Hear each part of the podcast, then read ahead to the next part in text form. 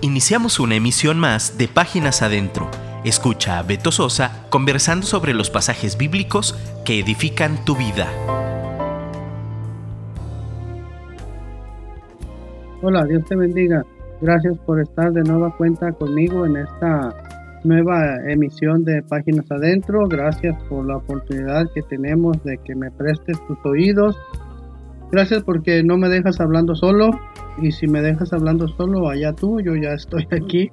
Gracias a Dios por esta nueva emisión y te insisto, recomiéndanos con tus amigos, con tus hermanos, con tus compañeros del grupo de alabanza, con tus maestros de escuela dominical.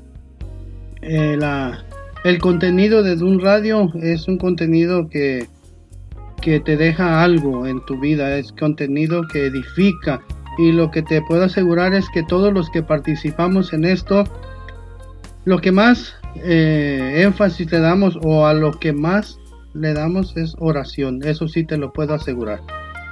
Bueno, hoy estamos aquí. Eh, vamos a hablar de... Bueno, ahorita te digo.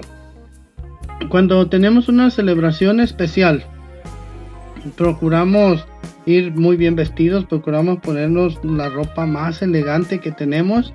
Yo no tengo mucha, pero, pero procuro ponérmela en una ocasión especial. Eh, procuramos eh, los eh, hombres llevar un traje de lana color negro si es que no hace calor, ¿verdad? o un traje azul, azul marino con camisa blanca y una corbata color tinto. Que dicen los expertos que eso da un mensaje de autoridad y da un mensaje de confianza.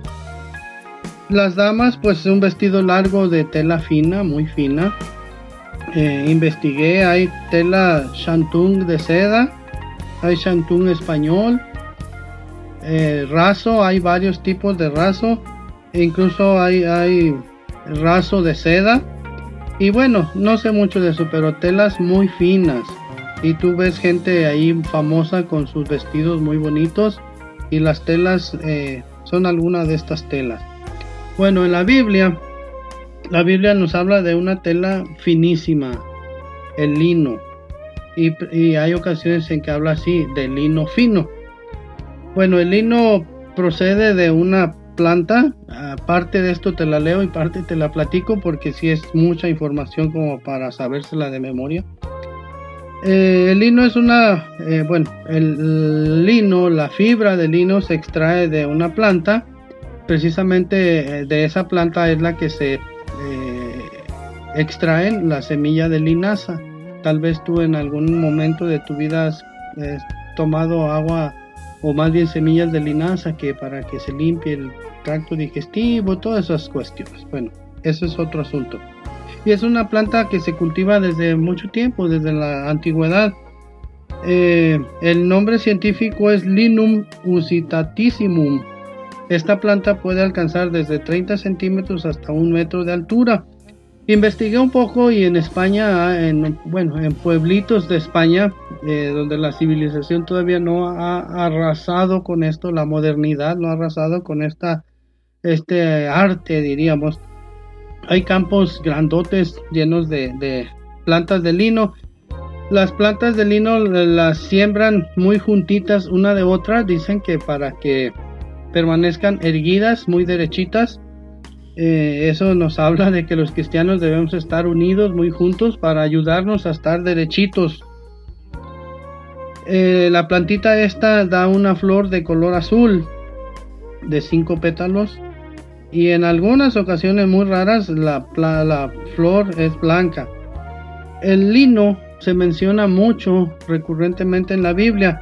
Por ejemplo, en la Biblia vemos que Josué manda espías y había una señora de dudosa reputación que se llamaba Raab, que vivía en, la muralla, y dice ahí que eh, los espías llegaron y Raab los escondió abajo de unos manojos. Mira, eso está escrito en Josué 2, capítulo 2, verso 6, dice así, mas ella los había hecho subir al terrado y los había escondido entre los manojos de lino tenía, puestos en el terrado. El método para, para arrancar las plantas pues es así a mano, eh, la jalas y se trae con todo el raíz.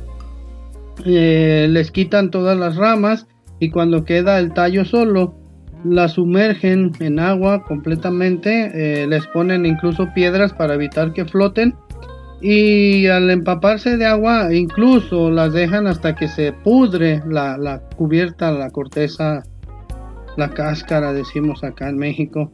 Y ya que está eh, podrida la, la corteza, la sacan, las ponen al sol a que se sequen completamente. Después con un mazo de madera la golpean para que se acabe de caer el tallo, la cascarita que quedó del tallo y queda la fibra, esa fibra con la cual se van a hacer hilos y con los hilos se va a hacer la tela de lino fino, finísimo. Eh, ya que tienen la fibra, pues este hay una especie de, de, mm, ¿cómo te digo? De peine de madera por la cual hacen pasar las fibras estirándolas para que se les caiga toda la impureza. Y bueno, este la, la, la parte que está más cercana a, a la corteza no es tan fina y la usaban para hacer mechas para las lámparas de aceite y para las velas que se usaban para alumbrarse. La parte que está más al centro, más adentro diríamos, es más blanca y de mejor calidad y esas las y es la que más usan para hilar. los antiguos o más bien los historiadores dicen que en el antiguo Egipto es, muy conocida o fue muy conocida el lino, el cultivo del lino. Y Egipto era famoso por sus finas prendas de lino. Eh, dice ahí en, en, Éxodo que cuando Dios envió las plagas, una de ellas en Éxodo 9:31 lo puedes ver. Dice, el lino pues y la cebada fueron destrozados porque la cebada estaba ya espigada y el lino en caña. Eh, la economía, ya alguna vez te lo platiqué, eh, la economía de Egipto se vio menoscabada, golpeada bastante porque pues este como el faraón ya ves que se resistía a obedecer a Dios, pues entonces le fue muy mal y su economía estaba colgada del cultivo y la eh, ¿cómo digamos? la industrialización del lino y en esta parte de Éxodo el granizo, la, el granizo y la cebada fueron, más bien el granizo destrozó el lino y la cebada, entonces tuvieron mucha pérdida ahí. Eh, también eh, se usaba para hacer cintos. En Jeremías 13.1 está registrado esto, dice Jeremías. Así me dijo el Señor, Jeremías 13.1, ve y cómprate un cinto de lino y ciñelo sobre tus lomos y no lo metas al agua. También el lino se utilizaba para hacer telas y esas telas eran eh, las tenían o las utilizaban para hacer velas de los barcos. Eh, en Ezequiel 27:7 dice así: De lino fino bordado de Egipto era tu cortina para que te sirviese de vela, vela para barco, ¿verdad? De azul y púrpura de las costas de Lisa era tu pabellón. No sé si sabes qué es un pabellón, pero hace muchos años, muchos años, que no había aire acondicionado y todo eso. En los lugares, en los pueblos chiquitos o en los ranchitos había zancudos. Entonces lo que se hacía era eh, con madera armar un, bueno, con madera hacer un armazón en la cual podías poner eh, una tela eh, para evitar que, para que tu cama estuviera protegida de los mosquitos. Eso es un pabellón. Luego eh, vemos también que el lino, la Biblia nos enseña que el lino fino o la tela fina la usaban solamente los ricos, los reyes, bueno, los ricos eran los reyes, y los hombres que ocupaban un alto puesto en el gobierno. Ellos llevaban trajes de lino de la mejor calidad. Vemos, por ejemplo, en, Génesis 14, no, Génesis 41 y 42, cuando José está delante de Faraón y le explica, mira, Faraón, van a venir siete años de abundancia, pero luego siete años de escasez.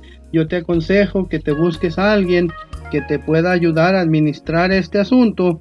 Y dice la Biblia que, que el faraón dijo, pues ¿quién mejor que tú?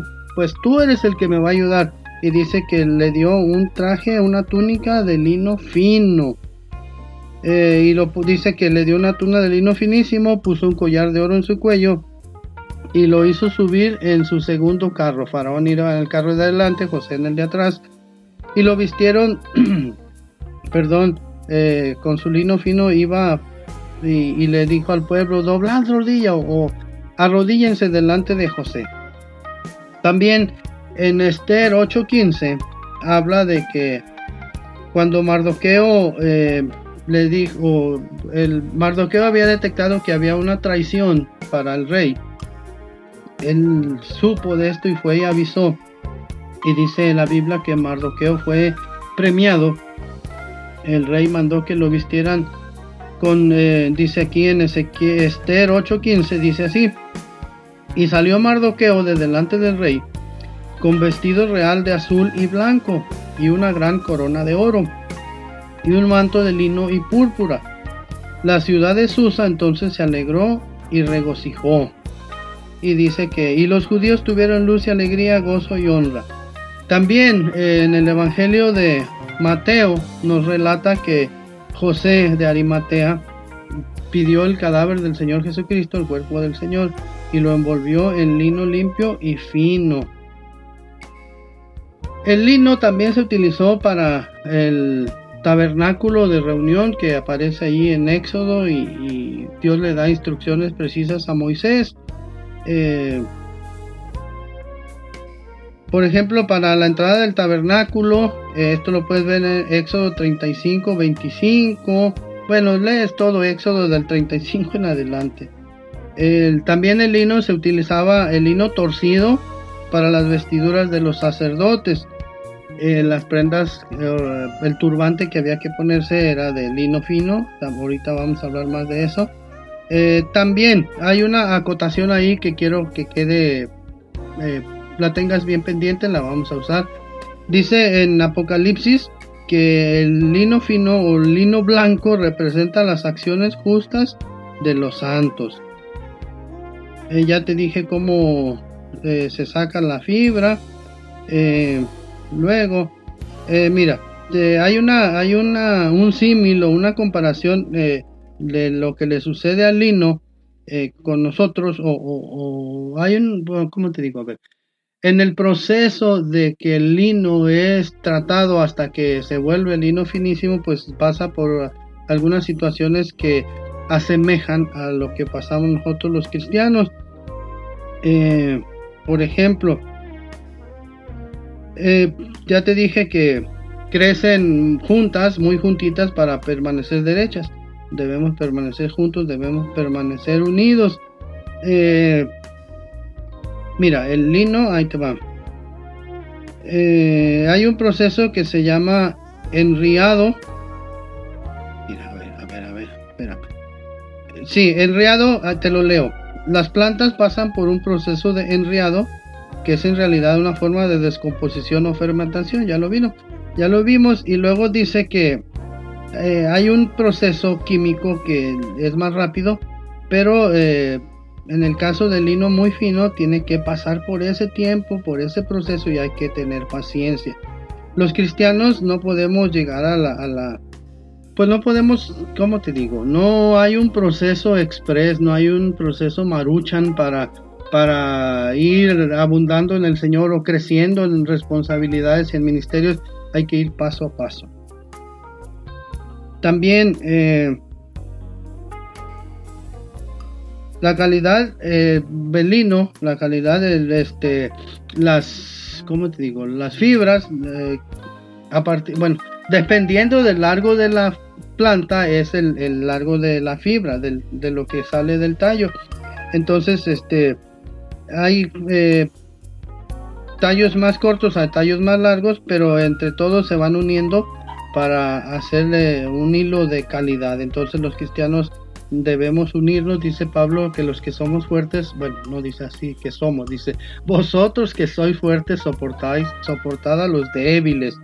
Y fíjate, hay una, hay algo aquí muy, muy interesante. Dicen que el, el lino es una de las fibras más fuertes, pero aumenta un 20% de su fuerza cuando está mojado. eh, cuando hablamos de, humedad o hablamos de agua, pues este es un símil de la palabra de Dios, pero también un símil de la unción del Espíritu Santo. Entonces, si el lino es más fuerte cuando está mojado, si nosotros estamos impregnados, llenos de la palabra de Dios, somos más fuertes.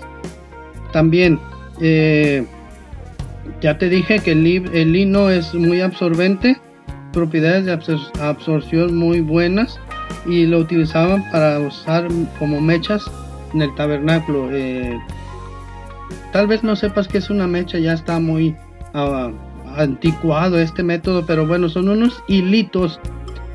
Eh, bueno, acá en México eran hilitos de algodón, pero allá eran de lino. Los ponían en las lámparas. Las lámparas eran simplemente un depósito eh, donde había aceite. Ponías el hilito y lo sumergías en el, en el aceite y, eh, le, le, prendías a la puntita con un cerillo y esa llamita permanece, eh, ayudaba a, alumbrar. Quizá tú no llegaste a ese porque ya es muy antiguo, pero la mechita iba, a la hora que estaba prendida, iba absorbiendo el, aceite que en este caso se utilizaba como combustible. Eh, debemos estar impregnados del aceite, de la unción del Espíritu Santo para alumbrar. También, eh, otra de las características del lino es que no tiene capacidades electrostáticas como otras fibras. No sé si de repente te has puesto un pantalón que pasas por donde hay polvo y el polvo se te pega, eso es, se llama electrostática o eh, electricidad estática que provoca que tu pantalón se impregne con el polvo. Bueno, el lino el lino no tiene esas propiedades, el lino no atrae nada. Entonces los cristianos debemos procurar vivir una vida pura, eh, que nada de las cuestiones que nos rodean se nos pegue, que vivamos libres. No dejes que ninguna idea extraña, no dejes que ningún comportamiento extraño se, se pegue a ti. Debemos permanecer puros como permanece el lino. Mira, el lino también es suave y entre más, entre más se lava, más suave se hace.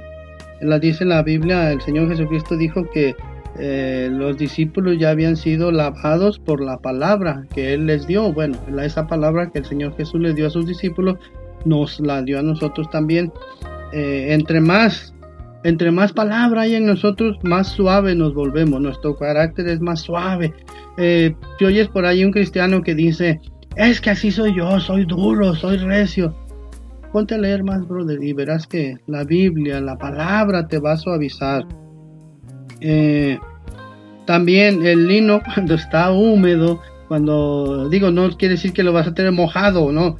Eh, digamos que no está reseco, eh, se vuelve más fácil de, de utilizar y no se encoge. Nosotros si nos mantenemos en la palabra, nos mantenemos en la verdad, no nos vamos a encoger. El lino se vuelve muy frágil cuando está seco. Si nosotros estamos secos de no estudiar la palabra, de no meditar en ella, de no estar presentes en el devocional con el Señor, nos vamos a ir secando. Eh, una de las características del lino es que se arruga fácilmente, pero eh, con una plancha muy caliente se puede eh, quitarle lo arrugado. Entonces, este, esa es otra, otra, eh, otro símil con nosotros que a veces es necesario pasar por pruebas. Eh, dice Pedro que nuestra fe va a ser probada por fuego, como es probado el oro. Y a veces vamos a tener que pasar por pruebas, pero esas pruebas nos quitan, nos quitan el, las arrugas, ¿no? Porque dice la Biblia que Dios viene por una iglesia sin mancha y sin arruga. Mira, el, sacerdote, eh, ya sabes tú que el, día de la expiación, una sola vez al año el sacerdote entraba al lugar santísimo, no, al lugar santo, y eh, él iba vestido con un traje de lino fino, solamente ese día no llevaba toda su vestidura completa, y entre los mm, eh, accesorios que llevaba era un turbante, un turbante en la cabeza, precisamente en la cabeza es donde está nuestra mente, nuestras ideas, nuestra manera o nuestra alma, todo eso está en la cabeza. Y hay que cubrírsela con lino fino, el cual, ya te dije, son las acciones justas de los santos. Dice el apóstol Pedro, no, Pedro no, el apóstol Pablo, que nos cubramos, eh, bueno, dice que la armadura del cristiano debemos cubrirnos la cabeza con el casco de la salvación. Si nuestra cabeza está cubierta con acciones justas de los santos, pero no justas por nosotros, sino justificadas por el Señor Jesucristo, pues las ideas que lleguen por ahí no van a permanecer en nuestra cabeza, cerebro, mente, se van a ir. Eh, ahora verás también, eh, dice la Biblia, bueno, en, en, Pedro dice que somos real sacerdocio, nación santa, pueblo adquirido por Dios para mostrar las virtudes de aquel que nos llamó de las tinieblas a su luz admirable. Entonces, eh, de alguna manera, eh, bueno, no de alguna manera, sino ciertamente tú y yo somos sacerdotes, hemos sido llamados a ser sacerdotes, por lo tanto es obligación, así entre comillas, obligación vestir precisamente traje de lino fino, sin mancha, sin arruga, húmedo con la palabra, eh, a veces vamos a tener que ser pasados por la plancha caliente para que se nos quiten las arrugas, pero hay, numerosas, eh, bueno, es una gran responsabilidad que tenemos delante de Dios y si nos gusta decir eso, somos reyes, somos sacerdotes, sí, pero el ser sacerdote tiene sus responsabilidades. Eh, en Apocalipsis 5.10 dice que, bueno, habla de nosotros y dice que somos pues seremos un reino de sacerdotes para nuestro Dios. Y dice que vamos a reinar con Dios. Eh, dice también en Primera de Pedro 2.5, vosotros también, como piedras vivas, sed edificados como casa espiritual y sacerdocio santo. ¿Para qué? Para ofrecer sacrificios espirituales aceptables a Dios por medio de Jesucristo.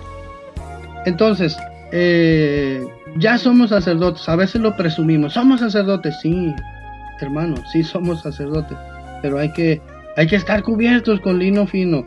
Luego, eh, hay, es un trabajo muy impresionante lo que tenemos que hacer ahora y en el futuro. Debemos ser ejemplo. Mira, en el Antiguo Testamento ahí tú puedes leer todo esto a partir de Éxodo. Dice que, que había muchas como te digo? Limitantes para poder ser sacerdote. No cualquiera, cualquier persona podía ser sacerdote, sino solamente de una tribu en especial. Y el sacerdocio de alguna manera se, pues no sé si se esté correcto si se heredaba, pero, pero casi siempre eh, un sacerdote tenía que ser hijo de un sacerdote. Y había muchas características que tenemos o tenían que cumplir, por ejemplo, no podían tener eh, ningún defecto, eh, no tenían que haber sufrido ninguna quebradura, tenían que tener buena vista, tenían que ser fuertes, tenían que estar sanos.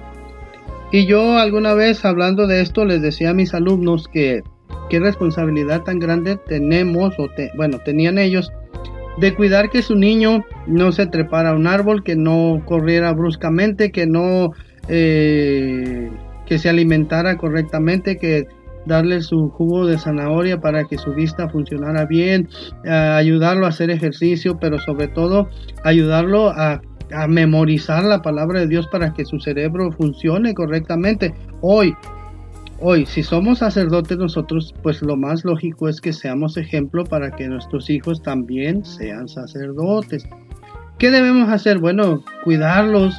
Igual, eh, no sé si te ha pasado o por allá donde tú vives, eh, había un anuncio hace mucho que decía en el radio que decía son las nueve de la noche. Señora señor sabe usted dónde están sus hijos bueno hace mucho las nueve de la noche para estar ya con los hijos guardados en casa. Ahora quizá ya no no seas anticuado me van a decir mis cuatro oyentes pero pero tenemos una responsabilidad muy grande eh, saber dónde están nuestros hijos y sobre todo inculcarlos.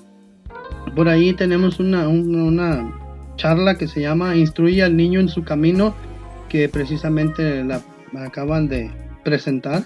Mi productor la puso de nuevo, lo cual le agradezco. Y tenemos la responsabilidad de, responsabilidad de ser ejemplo para que nuestros hijos puedan ser sacerdotes y un real sacerdocio, nación santa, pueblo adquirido por Dios. ¿eh?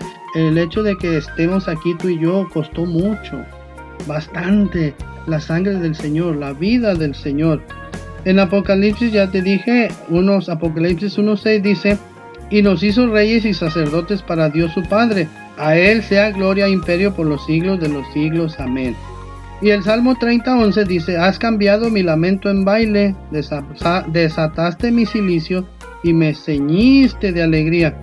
Eh, desataste mi silicio hace referencia a que las personas del Antiguo Testamento cuando estaban tristes, cuando estaban en situación de, luto, se ponían un traje de una tela que parecía como tela de costal rasposa y, que causaba molestia, dolor.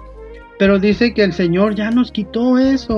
ahora te, podemos tener acceso a traer vestiduras de lino. Ya te dije, el, lino es suave, el lino es, es bonito, el lino no es caluroso, el, con el lino no sudas, el lino es fresco, pero también el lino es carísimo.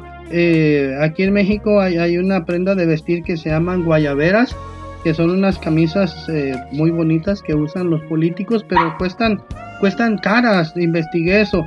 Entonces, si ya el Señor nos quitó el traje de silicio, procuremos no volverlo a poner. No permitas que las circunstancias, no permitas que, que nada en esta vida, tristezas, angustias, dolor, tribulación, te pongan a vestir de silicio. Dile, no, yo no he visto más de silicio porque el Señor me ha vestido de lino fino. No tenemos por qué traer más vestido de luto. Dios ha cambiado nuestro lamento en danza. Y el Salmo 30, 12 dice, Por tanto, a ti cantaré gloria mía y no estaré callado. Jehová, Dios mío, te alabaré siempre. Espero que esto haya sacudido tus ideas esa es la intención de estas conversas informales sobre tópicos de la vida diaria con un llamado a la acción. Yo soy Alberto Sosa, esto es Páginas Adentro. Escríbeme. Agradezco a todos los que me han estado escribiendo y por gracia de Dios ya vi que no solamente tengo cuatro oyentes, tengo más. Gracias por ese privilegio que me prestas tus oídos. Escríbeme. Eh, WhatsApp, eh, si vives en el extranjero, el signo de más 52 1 33 35 89 08 51. Muchas gracias. Esto es Páginas Adentro. Nos vemos, bueno, nos oímos la próxima. Dios te bendiga. Escríbenos por WhatsApp 3335 890851 y déjanos un comentario. Te esperamos en nuestra próxima emisión.